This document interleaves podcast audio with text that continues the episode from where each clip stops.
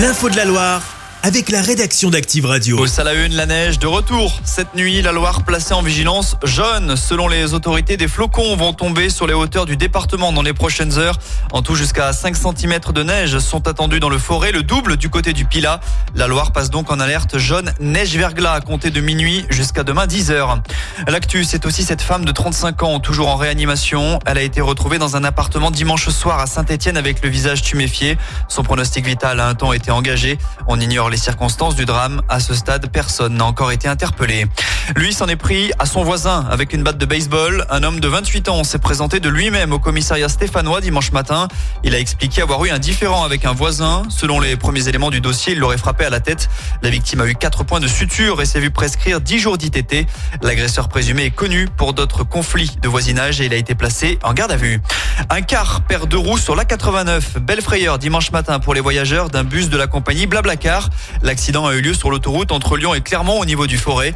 Le problème serait dû à un défaut de serrage des roues. Le conducteur a réussi à garder le contrôle de son bus jusqu'à ce qu'il ne s'arrête. L'histoire se termine plutôt bien malgré un retard de 3 heures pour les passagers.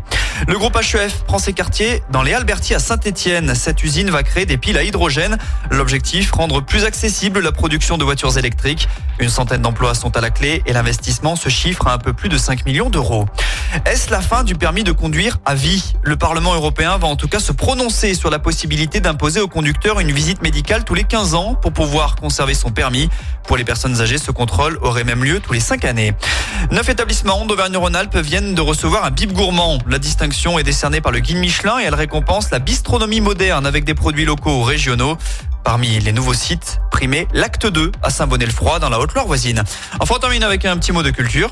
Papa te demande il est où ton sac? Tu sais pas, tu le cherches, tu le trouves, tu me suis allé papa pour la pas le temps. Et oui, avis aux fans de Gad Elmaleh évidemment, l'humoriste sera en spectacle dans la Loire l'an prochain.